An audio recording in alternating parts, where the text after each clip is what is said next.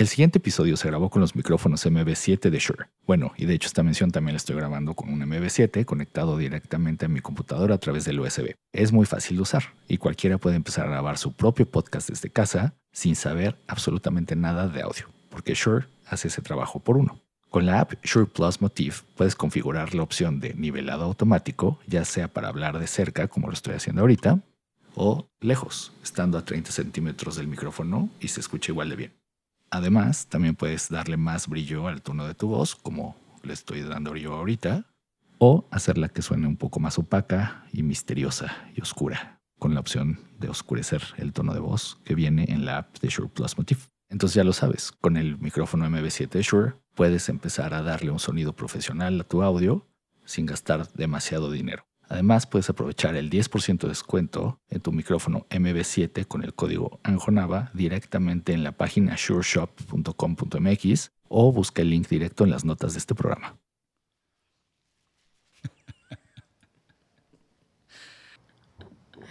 Ya, así mejor. Ahí está. Hola, querida Odette, ¿cómo estás? Muy bien. ¿Y tú, querido Anjo? Muy bien. Normalmente siempre empiezo estas bonitas conversaciones diciendo, mucho gusto, yo soy Anjo, ¿cómo estás? Pero tú y yo nos conocemos hace 20 años, entonces es trampa. Es correcto. ¿Te acuerdas cuando nos conocimos? En las épocas del MySpace. Sí. Pero sí, fue, sí tiene 20 años, ¿no? Claro, claro. Facebook tiene como 13, 14 años más o menos. Pero yo sí me acuerdo que estaba en mis 20 cuando te conocí. Yo tengo 40. Entonces sí. Sí. Has de haber tenido 20 y yo 24. Pon tú. Así es. Oye, me gusta también, además de que siempre eh, digo mucho gusto, pero pues aquí este, ya tú y yo nos conocíamos, ¿verdad? Eh, siempre hago una ronda rápida de preguntas, eh, para- un poco para romper el hielo. Échalas. Y ahí te van. Eh, dime tu edad, que ya acabas de decir, tienes 40 años. Me adelanté un poco. Sí. Eh, ¿Dónde vives? ¿A qué te dedicas? ¿Te ¿Dónde contaste estamos? todo al mismo tiempo? Sí. ¿Dónde estamos? Y la más importante de todas, ¿qué quieres ser de grande? Ok. Este, tengo 40 años, lo repito por si había quedado la duda. Me gusta que no, me- eh, que no te quites tu edad. No, hay que portarla orgullosamente. Exacto. Vivo aquí en Guadalajara. ¿Y qué más me preguntaste? Bueno, sí, estamos en Guadalajara. Estamos en, la, en una de mis En la hermosa joya tapatía. ciudades favoritas en el mundo. Mía también. Y la más importante de todas, ¿qué quieres ser de grande? ¿Qué quiero ser de grande? Quiero ser... mm, Lo puedes pensar, lo puedes pensar. ¿Qué quiero ser de grande? Tengo que pensar bien qué quiero decir, ¿estás de acuerdo? Sí, es una, es una pregunta muy fuerte. Este, quiero ser... eh, híjole. O sea, grande en los siguientes años o... Sí, cuando seas grande. ¿Qué quiero ser? Quiero ser, este, ranchera. ¿Cómo así? O sea, quiero tener así un rancho frutero, Ah, está de huevos. cerca de la playa, cabalgar por las mañanas, cortar unos mangos, porque ya estamos hablando de cuando sea Sí. grande, ¿no? Entonces, ahorita soy adulto, pero todavía no llego a ser tan grande. Pero me encanta. La- eh, eh, es un. O sea, tener tu propio ranchito y cultivar Que- tus propias que cosas. se trate como una especie de oasis, ¿no? Que esté dentro de la ciudad para seguir trabajando, obviamente, porque no quiero dejar de trabajar hasta que mi cuerpo y mi mente me lo permitan. Ah, y nos faltó una pregunta. ¿A qué te dedicas? ¿A qué me dedico? Soy nutricionista canina Ok.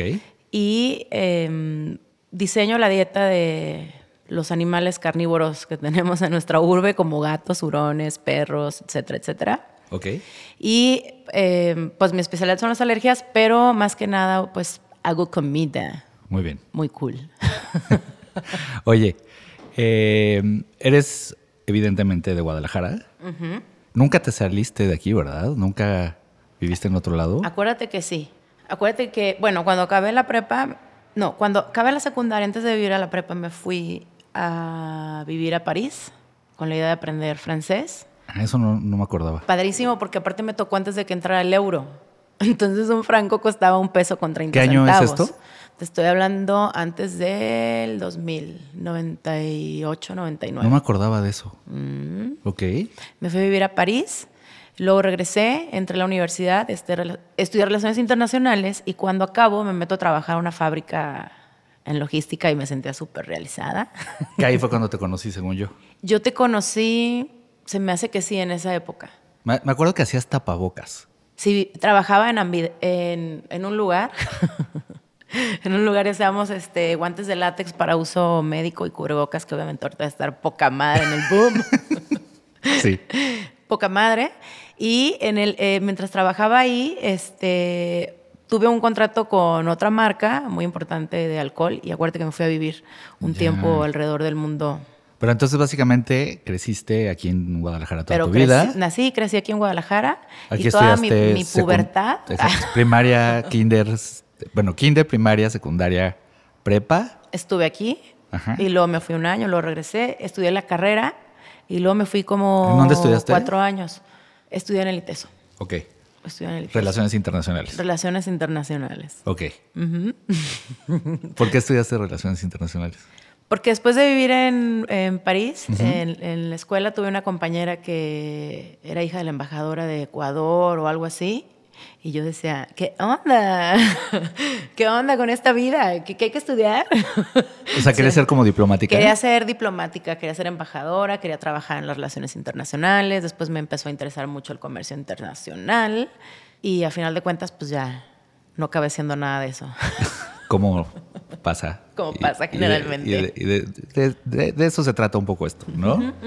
Este, ¿en qué momento supiste que las relaciones internacionales, algún día- en algún momento las ejerciste como tal? O sea, tu chamba esa de logística tenía que ver. Eh, tenía que ver más que nada como, más bien en comercio internacional. Pero si hablamos de relaciones internacionales, meramente como que me interesó la diplomacia, pues entonces así la tengo que ejercer todavía hasta estos días.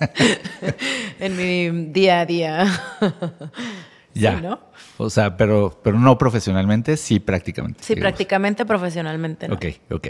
Y, sabe, ¿Y te acuerdas en el momento en el que dijiste, no, de plano yo no me voy a dedicar a esto? O sea, Mm, No, la verdad no, no, no me di cuenta en qué momento sucedió eso. Porque como cuando yo me fui a trabajar con esta marca de alcohol, el título era embajadora de esta marca. Pues puedes, dije- puedes decir la marca de alcohol si quieres. de Smirnoff, dije, Ajá. ah, pues soy embajadora de Smirnoff, este es el máximo de mi carrera. ¿Cómo, ¿Cómo te llegó ese...? Yo, a ver, en algún momento de mi vida me acuerdo que cuando empezaban las redes sociales, pero nada que ver de lo que... Es ahora. nada que ver. Eh, empezaba a ver como publicaciones, ni siquiera sé de dónde salían, supongo que en MySpace y esas cosas, eh, de ti viajando por el mundo como en una onda tipo The Real World, que creo que la gente que va a escuchar esto no tiene idea de qué es eso, pero en los 90 había un programa de MTV que se llamaba The Real World que metieran Unos teenagers a teen- viajar un- Los juntos. metían, no, no, no, los metían como en, en una casa Ajá, sí es cierto. y era en, una casa súper chingona en Como Los tipo Ángeles. Big Brother, pero los tenían este... Era como, como Acapulco Shore, Ándale. pero en una ciudad, Así es. en lugar de una playa. Y tenían que conseguir trabajos reales en una vida exacto, real. Exacto. Y era una cosa noventerísima, muy chistosa. Y tú estabas en una cosa parecida, pero eso sí era de viajar por el mundo chupando Este se Smirnoff. llamaba, también era de MTV y ¿Ah, se sí? llamaba Road Trip. ¿El tuyo en el que estabas? Sí. Y tú dijiste Real World. Real World. y el mío se llamaba Road Trip 360. Este, pero solo salía en MTV Japón. Ok. Entonces, era. Lo que pasa es que en ese entonces, el que fue mi jefe estaba súper adelantado a los tiempos, porque lo que él pretendía era que todo nuestro viaje, todas nuestras experiencias y todos los blogs que hiciéramos se volvieran este, virales. Entonces él dijo, necesito que abran un Facebook. Y yo decía, ¿qué es un Facebook? ¿Qué quiere?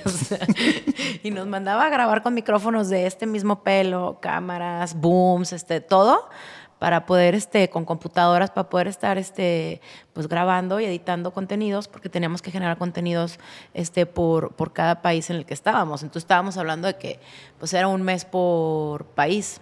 Ok. Entonces, con todo pagado, dices, no, pues el sueño, hermano. Pues ¿Quién sí. no?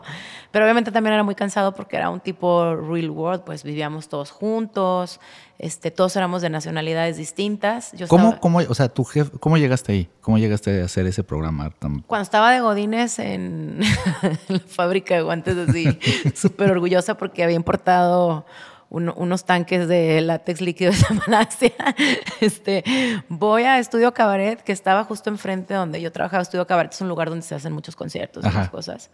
Y tenía por ahí, este, pues un galán que, que me dijo, oye, este, hazme un paro, no manches, hay un casting aquí y está súper aburrido este trip, hazme un- me, entra tú así nomás a... A coto- cotorrear. A cotorear un rato.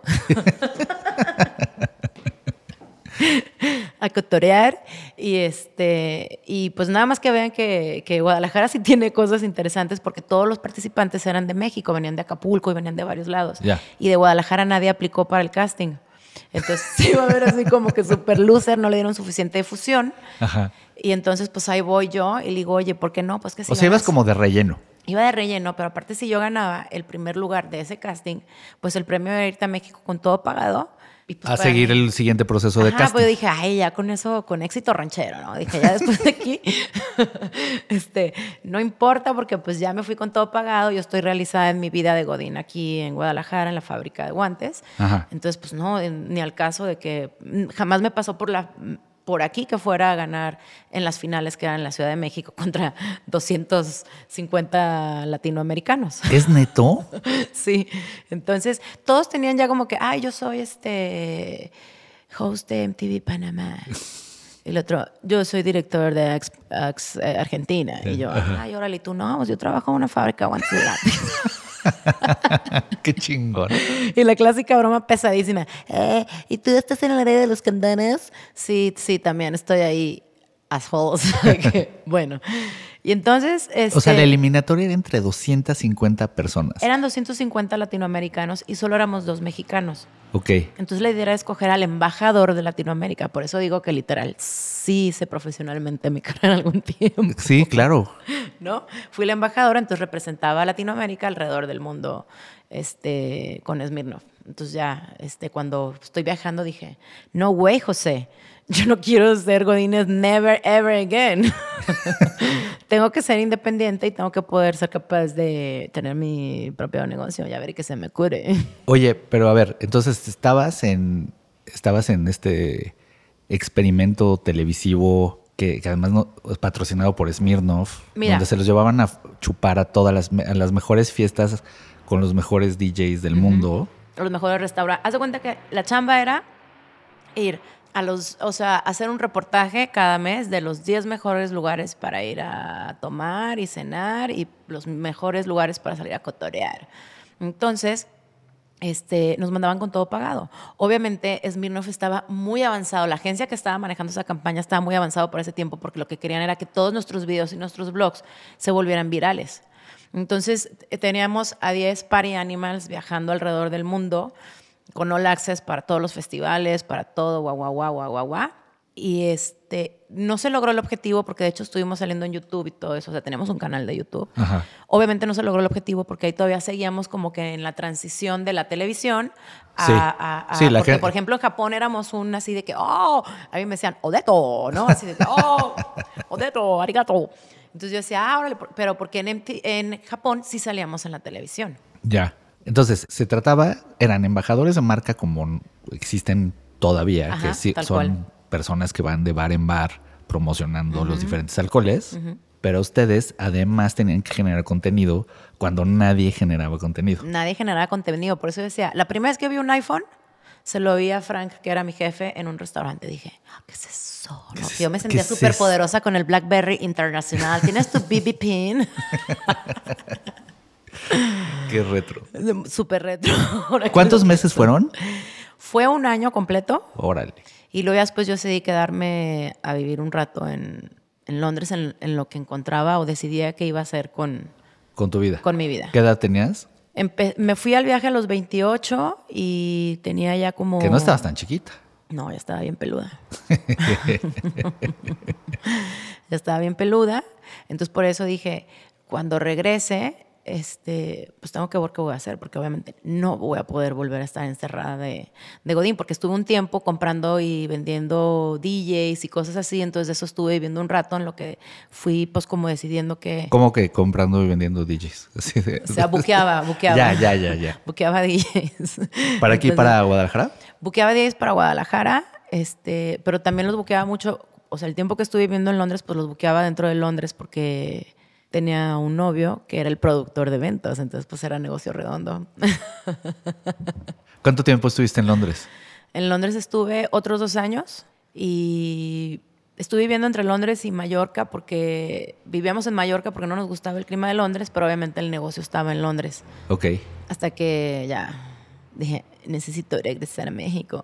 ¿Y mientras estuviste allá, solo vivías de buquear DJs? Solo vivía de buquear DJs. O sea, es buen negocio buquear DJs. Pues sí, porque ganas este un porcentaje de, comisión. de toda la venta de los boletos. Claro, aparte yo en ese entonces pues vivía con, con, mi exnovio y pues vivía mantenida al 100%, entonces no me sacaba para mis chicles. ¿Estudiaste algo mientras estabas allá? Em, no.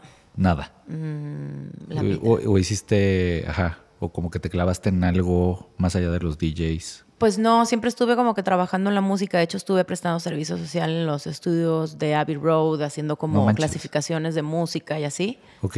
Entonces, este, pues no sé, de repente siempre, de repente acabé muy metida en, eso sin querer, queriendo. Ok, ok. Recapitulando un poco. Estás vendiendo guantes de látex y, y cubrebocas en un momento en que no eran tan este, necesarios como ahora. Como ahora, ¿no? Este, bueno, que siempre han sido necesarios, evidentemente, para la industria médica. Eh, luego haces un casting a nivel nacional y luego te vas a nivel Latinoamérica, ganas sobre 250 latinoamericanos, te vas a viajar un año. ¿A qué ciudades fuiste? A muchas, o sea, fuimos a... ¿A cuántos países? A países, o sea, fuimos a Brasil, Tailandia, este, China, Japón gran parte de Europa. Mm, ¿Cuál fue tu favorito? Polonia. ok. Polonia me encantó. Y Japón. ¿Por qué? Polonia porque como que fue algo muy diferente a lo que me imaginaba y porque tenía hay mucha historia implícita por todos lados, ¿no? Entonces, pues como estudié relaciones internacionales, a huevo me tenía que buscar algo de la materia relacionada con la historia, la guerra y todo eso, ¿no? Entonces, Polonia me gustó muchísimo. Este, aparte que la gente, o sea, pues muy güeros y muy hooligans y muy todo, pero muy parecidos a los mexicanos en modo culturalmente. De ser, culturalmente. Ok. Y Japón, pues obviamente porque fue así como ir a otro mundo, ¿no? Entonces, mm, Esos son los lugares que más me gustan. Ok. Entonces, ¿cuántos países fueron más o menos? ¿Te acuerdas? Como ocho. Ok. Ocho y generalmente entre dos y tres ciudades por país. Qué chingón. Sí, con todo pagado. Era lo más chingón de todo. sí, no, bueno, ya. Pero yo sí me acuerdo haber visto esos videos y, decía, no mames, ¿cómo le hizo? O sea. Me cuajé. fue un chiripazo, yo todavía no entiendo qué fue. este. Porque sí, era, era impresionante ver los lugares a donde estabas y que. Y pues que sí eras como, no, no sé si famosa, pero muy reconocida y a, donde estaban moviendo los, los ubicaban. O sea. Sí, yo creo que si hubiera pasado eso en estos tiempos, todos los millennials, centennials, este, quadrillennials, watch four, sabrían quién soy yo. qué bonito, qué bonito. Sí, sí, sí. Y entonces, siguiendo esta recapitulación, te vas a Londres porque te fuiste con, una pareja, te clavas en el mundo de los DJs. ¿Y en qué momento dijiste, no, ya, a la chingada me voy a México? Creo que en ningún momento me sentí al 100% contenta en Europa, como que sí soy muy mexicana. Ok. Este, entonces mi mexicanidad me estaba llamando, ¿no? Me decían, ven. Entonces, no me veo fuera de México echando raíces for real, ¿no? entonces, ya cuando me regreso, todo el mundo, ¿en serio? ¿Es en serio que te vas a regresar? Es en serio. Tenía muchas ganas de estar en México. Ok. Mm, al final de cuentas dije, México es México, la neta. Y entonces y decides regresar a Guadalajara. Decido regresar a Guadalajara, estoy buscando qué es lo que puedo hacer, porque dije, obviamente no me voy a meter de godines. Y este, una muy amiga mía me invita a asociarme en un restaurante que, que tenía muy popular en la colonia Providencia. Ajá. Este, y me asoció con ella y empiezo a trabajar con ella y pues feliz, ¿no? En la onda del servicio.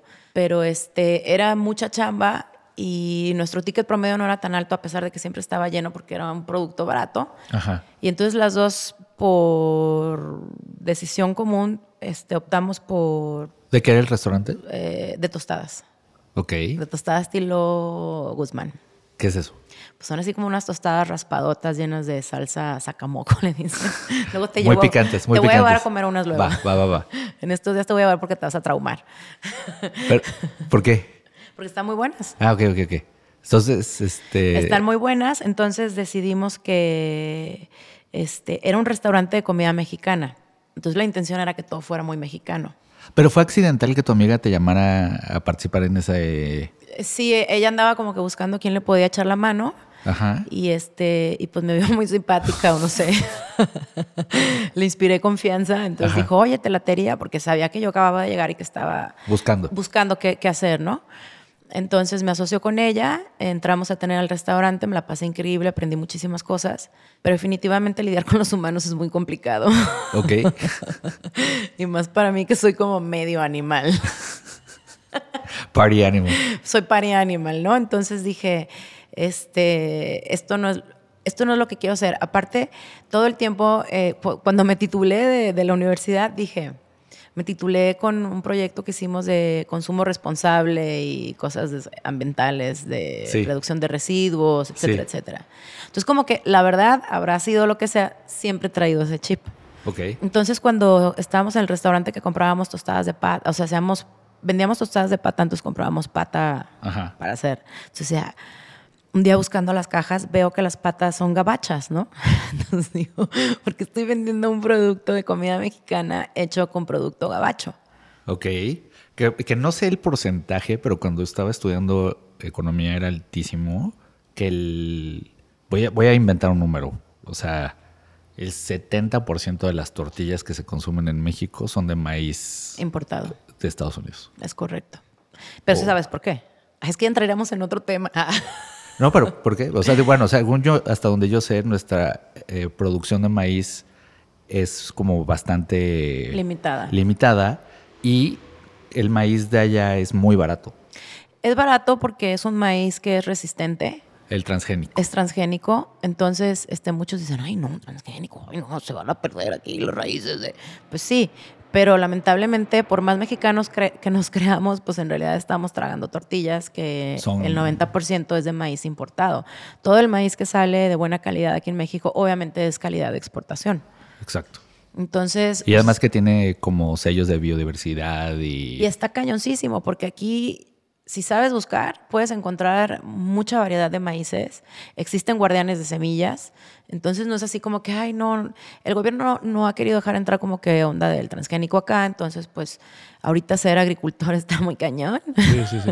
Y además, eh, según yo, eh, bueno, corrígeme si estoy mal, porque en algún momento en la carrera lo estudié. O sea, si siembras una, o sea, o sea, maíz transgénico, algo hace que mata la biodiversidad alrededor.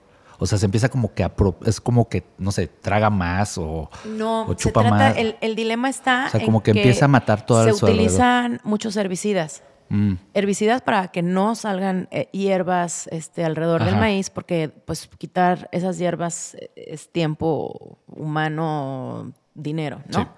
Entonces es un herbicida que, este, como en todos lados, nadie usa las cosas como se indican en las instrucciones.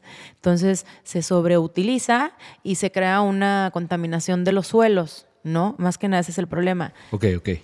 Y entonces estábamos diciendo que estabas buscando. Nos, nos desviamos cuando. Hablamos cuando de las semillas.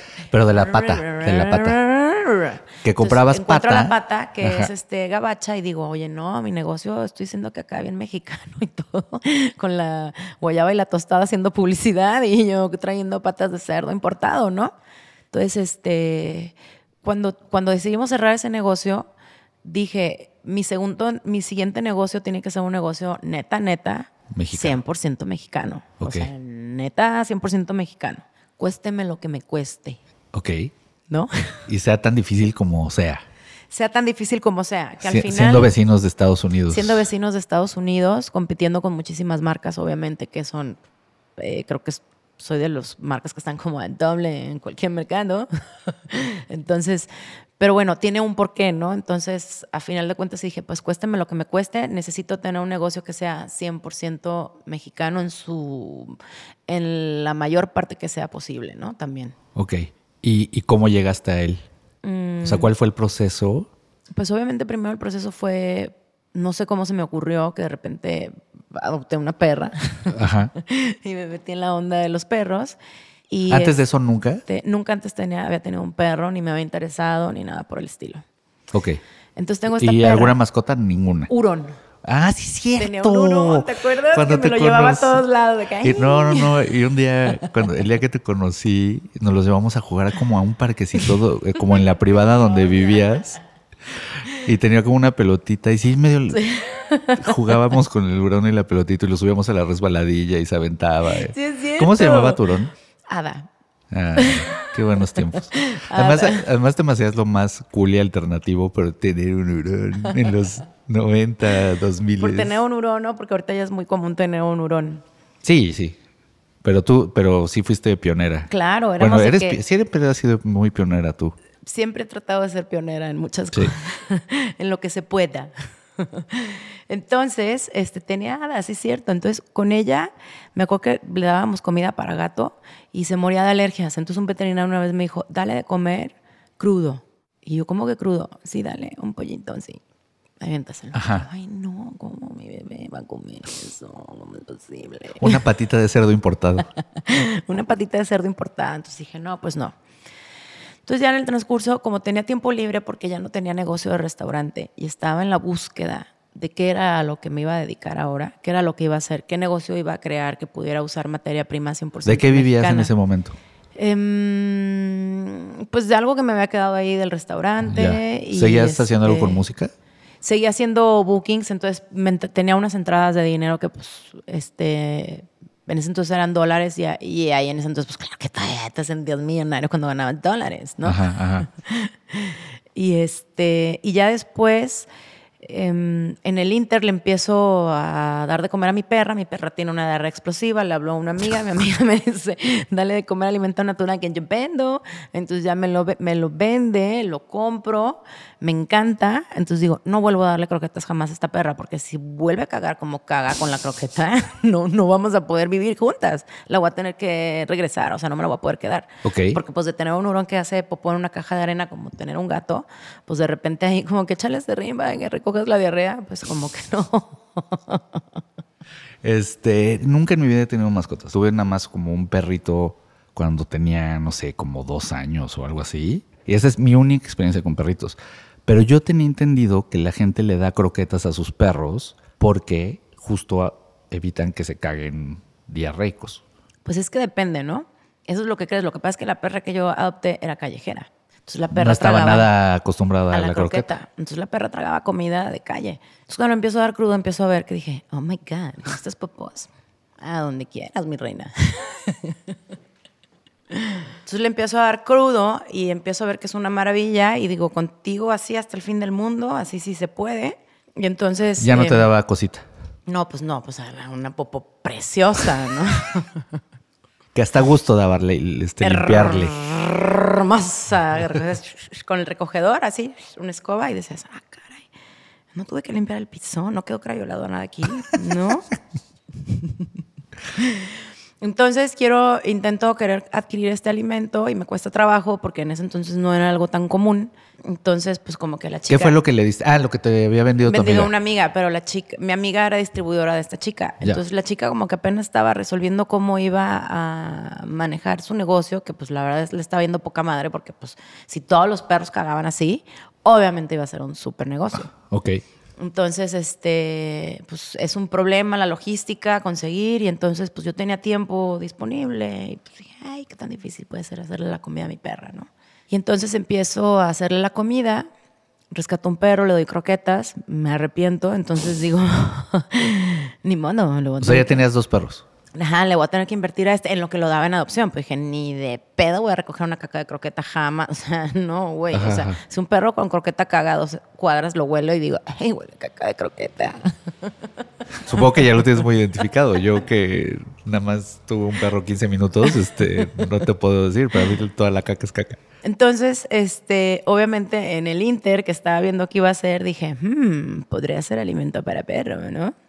Dije, lo voy a calar un rato, voy a ver qué tan complicado es hacerlo, este, me voy a preparar y todo, o sea, lo que se necesite, porque obviamente no soy veterinario. Ajá. Entonces, este, bueno, empecé a buscar cursos, certificaciones de nutrición y me empecé a clavar mucho en esa onda. Y empecé a, a la par, empecé a producir el alimento, ¿no? Pues, me gustaba la cocina, entonces no era como que tan complicado seguir una receta ni cosas así. Cuando estabas en el restaurante, ¿te metiste a la cocina en algún momento? Sí, me encantaba. Ok. Siempre me ha encantado la cocina. Ok, ok, ok. Siempre. Este, entonces, em, pues empiezo a hacer comida para perro. De repente, no sé en qué momento ya estaba encaminadísima haciendo comida para perro. Y entonces fui tomando certificaciones, certificaciones, me fue gustando cada vez más, fui entendiendo cada vez más cosas, hasta el punto de que este año este, cumplimos nueve años con Alphabet, ¿no? que es mi marca de alimento para perro que obviamente, este, pues como dices, siempre soy pionera en muchas cosas. ¿Siempre qué? Siempre he sido pionera en muchas cosas. Sí, sí. Y bueno, en este caso he sido pionera en el, en el modelo de presa, ¿no? Que es el, digo, aquí en México, existe en todo el mundo, nada más que aquí en México todo el mundo conoce el alimento como BARF. Entonces, bueno, no voy a meter ahorita en, en, clasificaciones de esas cosas, pero lo chido es que a final de cuentas este, logré tener un negocio que tuviera productos 100% mexicanos. Ok, Básicamente, ¿qué es Alphabet?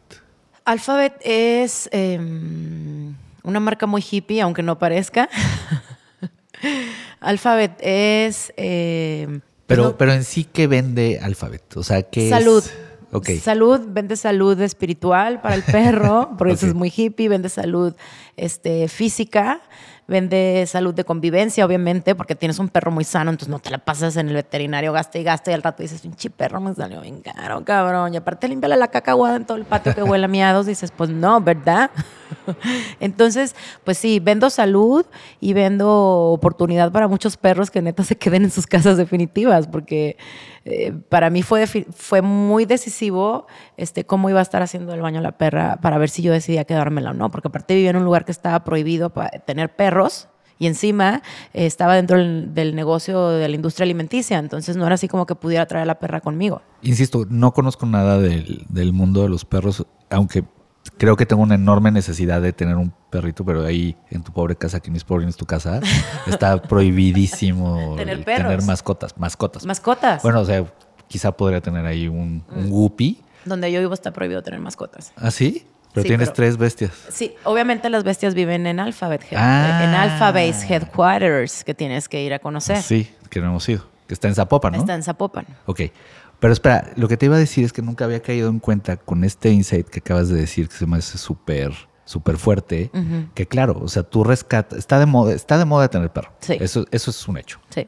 Número dos, está de moda no comprar ya perros, sino rescatarlos. Y darles la super vida. Y, mientras más fuerte se ve el cambio de cómo lo rescaté a cómo está, más bonitos van a salirme mis fotos de Instagram. Y obviamente la gente o sea, espero que la gente que tiene perro pues los ame y los quiera y les dé una buena vida, pero pues muchos son medio faroles y, nada más quieren la foto del recuerdo para su Instagram. Hay miles de esos. Y, pero acabo de caer en cuenta que, y tienes toda la razón del mundo, que si tengo a mi perrito y le estoy dando croqueta, lo que sea que le estoy dando de comer, y deja una caca de la chingada, apestosa, horrible. Te la vas a pensar dos veces, ¿no? Digo, hijo, no, mejor me regreso con mi guppy. ¿No? Eh, o con tu beta. Sí. ¿No? O con mi beta en, un vasito. A ver, salta a caminar con tu perro y que te cae acá. Y, trae la gente sus bolsitas. Y, trae... que quiere recoger con la bolsita y te quede ahí todo el chicloso ahí. No manches. Qué, asco. Creo que es el programa más escatológico que he grabado en mi vida. tierrita de la jardinera o qué haces? La neta. Pero entonces, ¿qué pasó? ¿Empezaste a hacerle la comida a tus perros? Empecé a hacerle la comida a mis perros. O sea, ¿pero qué seguiste un, recetario? Sí, me metí así, este, ¿cómo hacer la comida para mi perro? Uno, Digo, porque luego lo estudiaste, o sea, luego claro, estudiaste primero me metí para ver qué onda, ¿no? Ajá. Y luego cuando empecé a ver que estaba muy chido todo y que a final de cuentas era algo que, que me gustaba porque me gusta la cocina, este, pero era crudo. Yo andaba mucho con la onda de la comida natural, también para mí, bla, bla, bla. Entonces como que compaginó todo al mismo tiempo y me empecé a clavar en la nutrición también de los perros. Y entonces ya dije, no, pues esto me gusta mucho, podría vivir de esto, este, podría cambiar la vida de miles de seres humanos y aparte le puedes dar la oportunidad a muchos perros de que encuentren un hogar definitivo, porque sí es muy, este, ¿cómo te diré? Sí es muy importante, si estás entre que te quedas al perro o no, como tú dices, después ver ahí la caca, dices, no, no estoy tan seguro. Sí, sí, sí. Oye, pero dime una cosa, el, la, ¿cuál es el beneficio en general de la carne cruda? ¿En los perros? En los perros. Pues todo, ¿no? Principalmente porque el perro es carnívoro, 100%, como lo son los gatos. El gato es estrictamente carnívoro, el perro no. El perro puede ser carnívoro y puede ser omnívoro por cortas temporadas de tiempo. Em, la filosofía de Alphabet es eh, brindar una nutrición que se adapte a, uno, la región en la que vivimos, este, es muy importante, y dos, eh, pues que la procedencia de los ingredientes que usamos va a repercutir directamente en la salud del perro y en los resultados que vas a obtener en el perro, ¿no? Entonces, básicamente es un alimento hipoalergénico, fácil de usar. Eh, los beneficios que encuentras, obviamente, pues las popirris se vuelven 70 veces más chicas, más secas. Entonces, mientras más chica y más seca está la popó, mejor aprovechado está el alimento. Y eso no importa cuál haya sido la dieta del perro antes no importa, porque a final de cuentas, eh, los perros nacen con un número de enzimas eh, digestivas limitadas y esas enzimas digestivas se van a ir este, desarrollando de acuerdo al estilo de vida que lleve el perro. Entonces, si tú le das croquetas, el perro al principio va a tener chorro, los cachorros generalmente tienen chorro, porque están generando enzimas digestivas para comer croquetas. Pero si después del de este te empiezan a comer carne cruda, no te vas a encontrar un perro con croqueta porque ya trae enzimas digestivas de nacimiento para poder digerir ese tipo de alimentos. Entonces tienes un perro más sano, más longevo, este, un perro libre de alergias, libre de muchísimas cosas, porque pues la mayoría de las alergias de los perros son de origen alimenticia. Entonces, eh, pues la mayoría de los perros comen croqueta y la croqueta es una especie de almidón que alimenta una, un hongo que tenemos todos por ahí y entonces ya se crece la población, entonces los perros tiran pelos, están resecos, tienen alergias. Entonces, si el perro está comiendo para lo que está diseñado, pues va a hacer popo menos, va a orinar menos, va a oler menos iba a estar más sano. Entonces, pues obviamente a la larga sí te sale mucho más económico a ti y más económico al perro saludablemente, ¿no? O sea, Oye, y llevas nueve años con la marca. ¿Y cómo va la marca? Viento en popa. A huevo. va muy bien, este, va creciendo cada vez más. Eh, tuve que empezar como un cambio de cultura con la gente, porque si de por sí fue difícil cambiar a la gente de las croquetas al barf, este, que es el alimento crudo que se utiliza en todos lados, pues todavía fue más este, difícil enseñarlos a que Alphabet no era un barf, era un modelo de presa muy diferente. Entonces, pues cambio los ingredientes con los cambios de temporada, cuido el origen de los productos, porque el origen va a definir cómo es la composición molecular de, de las grasas y los carbohidratos y las proteínas que estamos usando en el alimento. Entonces, este, en la búsqueda de eso, como que al final de cuentas, en la búsqueda de algo muy local, muy mexicano, acabé terminando con un negocio muy local, muy mexicano y muy saludable. Sí, que a final de cuentas hasta el mismo humano cuando les explicas cosas de la funcionalidad de alimentos se quedan. No mames, ¿dónde puedo conseguir? ¿Me puedo comer una hamburguesa? Ah. Porque si comiéramos esas estaríamos bien buenos todos. Es que, es que son como hamburguesitas, ¿no? ah, perdón, sí, son hamburguesas. Este, quise registrar la onda de la hamburguesa. Ok. Sí, pero mi abogado me dijo, güey, no puedes registrar la hamburguesa porque todo el mundo tiene hamburguesa. Y yo, sí, pero si otras marcas van a empezar a sacar hamburguesa y es mi sello de diseñador. pero después esa misma mm, competencia te hace ser un poco más innovador, más creativo y todo el tiempo estar tratando de ir a la vanguardia y ser el mejor en todos los aspectos, ¿no? Oye, ¿y cómo, cómo le hiciste para, para darte a conocer? O sea, porque, o sea, lo que quiero entender un poco es, es muy diferente ok, ya dominé la receta, mis perros cagan.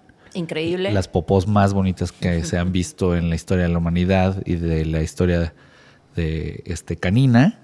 Y, o sea, creas la marca, tú te empiezas a capacitar más este, en la parte de la nutrición, pero ¿cómo, cómo, cómo llegas a la gente, ya, al, al, famoso dog owner, al, dueño de los perritos. Mira, creo que aprendí del mejor, que fue en ese entonces mi jefe en Smirnov. Ok. ¿no? Este, estaba yo tratando de entender cómo estaba él, cuál era su visión y cómo estaba pretendiendo este, llegar a todo mundo, a todos los consumidores de alcohol, porque aparte en esa época fue cuando hubo como una cierta restricción de que tenías que poner, antes de que tuvieras que traer las cajetillas con las fotos feas y, y Sí, que no sí, podías sí. poner anuncios de alcohol. Entonces fue como una alternativa de branding, a final de cuentas, ¿no? Y en vez de decir toma alcohol, te decían be responsibly. Sí. Entonces yo decía, be original. Entonces dije, tengo que hacer algo muy diferente, muy original. Este, y principalmente, pues si este brother está marcando que la tendencia es esta, pues se ve que es una persona muy preparada y no creo que lo haya contratado Smirnoff porque estaba muy idiota, ¿verdad? Entonces, aprendes que hay muchas herramientas que venían en, en camino, que puede ser este, eh, uso de ellas. Entonces, principalmente, yo creo que los primeros cinco años de Alphabet, el negocio fue vía WhatsApp Ok. vía WhatsApp. Entonces lo que hacía era que me iba a los parques y trataba acá de que, ay, te voy a vender una hamburguesa. Y, ay, no, no, yo, yo le doy las mejores croquetas. Entonces dije, si yo me sigo acercando intentando quererles vender, no me van a comprar, ¿no? Pero si me acerco como en, bro- en plan de compas, es más viable que me quieran comprar. Ok. Entonces, pues ya me empecé a meter al parque y ahí a darle a la perrita, ay, sí, un premio sentadita y la chingada. Y todo, ay, ¿qué está comiendo? Y pues ya tenía aquí todos los perros encima. Ay, un alimento que no sé qué, ¿dónde lo compraste? Hay una chava que lo hace allá, no, no lo conoces. No. Ay, síguela en su Facebook, porque no había Instagram. Ajá. Síguela en su Facebook. Y tenía Twitter, que el Twitter no levantaba ni de chiste en ese Sí, sí, sí, entonces. sí. y pues fui haciéndome como de a algunos clientes y ya después te vas haciendo como un médico, ¿no? O un doctor. Tú llegaste con un doctor porque te lo recomendaron. Sí. De Entonces, boca en boca. A final de cuentas me fui dando a conocer de boca en boca, entonces sí tomó su tiempo, bastante. Pero todo ese tiempo estuvo siendo muy constante el ¿Qué- crecimiento. ¿Qué- o sea, eso te iba a preguntar, como siempre creciste. O sea, siempre has estado creciendo. Siempre crecí. Empecé sin capital. Ajá. Este, no, no tenía dinero para invertir en realidad porque yo tenía una cocina para cocinar alimentos Ajá. y yo estaba empezando a hacer un negocio que era crudo. Entonces tuve que reacondicionar todas mis instalaciones y este y pues simplemente dije, voy a ser la mejor en esto, ¿no? Entonces me clavé neta en eso y a final de cuentas la gente nota la A diferencia. mí, a, mí, a mí me encantó y tengo una anécdota muy bonita que, que recuerdo con mucho cariño de cuando, según yo, me iba a venir a vivir a Guadalajara. Ajá. Este, que un día pasaste por mí como a las 8 de la mañana, que para mí eso es algo súper inhumano. O sea, un martes a las 8 de la mañana. O sea, yo normalmente ahora estoy oyéndome a dormir o... Apenas. Exacto. Este, pero bueno, ya, me acuerdo que y me decías, ya, vámonos, cabrón. Ya. Bien histérica, sí, ¿no? Sí, Co- Y, y entonces, este, me, me llevaste a, a Jijic y me impresionó muchísimo que eh, fuimos al mercado de, como de los ex- expatriot, expats, ¿no? De los ex- expatriados, este, Gabachos. gabachos, este, que, que hacen su farmers market, entonces va, va la gente de los alrededores a vender sus Hacer productos, sus compras y sus productos, sí. a, a vender sus productos y, la- y- y- y la comunidad de... Es que hay mucho expat que vende sus productos ahí, ¿no? Exacto, exacto. Y padrísimo, porque con- consumes un Gouda ah, suizo increíble, hecho con leche de ahí de la Riviera. Está muy bonito. Divino. Y entonces, pues yo pensé que íbamos a poner como nuestro puesto, porque, porque lo que ves en el es un como bodegón gigante y lleno de mesitas, este, y la gente está vendiendo sus productos y tú me dijiste, ay, no mames, este, tienes que probar esto y tienes que probar esto y tienes que probar esto, esos hacen tal cosa. Y yo estaba fascinado. Pero bueno, el punto es que, que estábamos, este, eh, según yo íbamos a, pues ya tenías tú tu mesita y la chingada, pensé que íbamos a poner nuestro mantelito y que íbamos a vender este hamburguesas de ham- hamburguesas de perrito Ajá. y no, o sea, nada más entregaste porque ya las tenías todas vendidas. Ya las o tenía sea, nada más fuiste vendidas. a distribuir. Es que sabes que cada vez se ha ido haciendo cada vez más y más y más fuerte la tendencia de consumir local, porque cada vez somos más los que decidimos emprender. Eh, no es fácil, pero cada vez somos más los locos que nos aventamos de chingue su, ¿no? A ver, lo que sea. Y nos hemos aventado a emprender. Y los, los que nos hemos aventado neta, neta, veo que a todos nos va perfecto. Y entonces, y pienso que todavía viene más por venir, porque empieza a hacerse una tendencia muy, muy marcada la onda del consumir local, este este orgánico, este clean, eating clean y todo eso, ¿no? Entonces, este está bien, porque al final de cuentas es una farolada muchas veces. Este, nosotros lo sabemos bien que ya estamos más peludos. Y yo, bueno, yo vengo de la industria. Aquí tampoco me van a dejar mentir. Este, y yo vengo de la industria de la publicidad. Tú vienes de la industria de la publicidad. Este, he estado yo tratando de entender también cómo manejar el marketing para que la gente se dé cuenta que pues mucha gente dice, ay, ¿por qué tan caro tu producto? Bueno, es que no es que sea caro, hermano. O sea, hay mucho atrás de este producto. Pero a final de cuentas es algo que me llena de mucho gusto y mucho orgullo porque veo que cada vez somos más lo que los, que lo estamos haciendo. Entonces va a llegar un punto en que yo no soy del extremo de que, ay, sí, todo mexicano, ¿no? O sea, depende, estudiar relaciones internacionales. No puedo decir, ay, sí, amor y paz, la tierra es de quien la trabaja. Pero sí creo que podemos este, generar nuestros propios recursos y ayudar a que este, a los mismos recursos que estamos generando, el mismo esfuerzo, pues se quede aquí en México la mayoría. Esa es la idea. Está, está, está, está increíble y, y, de verdad yo sí te quiero felicitar porque te conozco desde hace 20 años y es este, increíble ver que alguien eh, todo lo que se propone lo, lo consigue. Y entonces yo sí te, lo, te lo reconozco, te lo aplaudo mucho, te quiero mucho. Y quiero que nos cuentes cómo comprar productos Alphabet. ¿Cómo puedes comprar el producto? Este, contamos con página web, es www.alphabet.mx. Este, esa es la página para comprar en Guadalajara, la verdad, no he acabado de acondicionarla para la Ciudad de México, pero en la Ciudad de México tenemos un distribuidor, este, que si quieres luego te paso los datos. Pero si no, puedes mandarle un correo a holacdmx.alphabet.mx.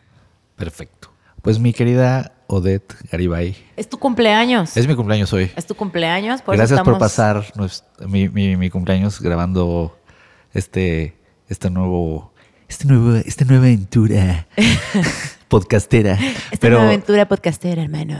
Este, y siempre, siempre acabo también diciendo mucho gusto, pero en esta ocasión de verdad fue un gusto te admiro muchísimo, te quiero muchísimo y, te auguro un gran futuro con Alphabet y todo lo que te propongas. La siguiente aventura que vaya a ser tu, rancho para que frutero, frutero. Tipo oasis en la ciudad. Me ah. fascina. Los voy a invitar. Sí. Gracias, querido Odette. Gracias a ti, mi querido Anjo. Mua.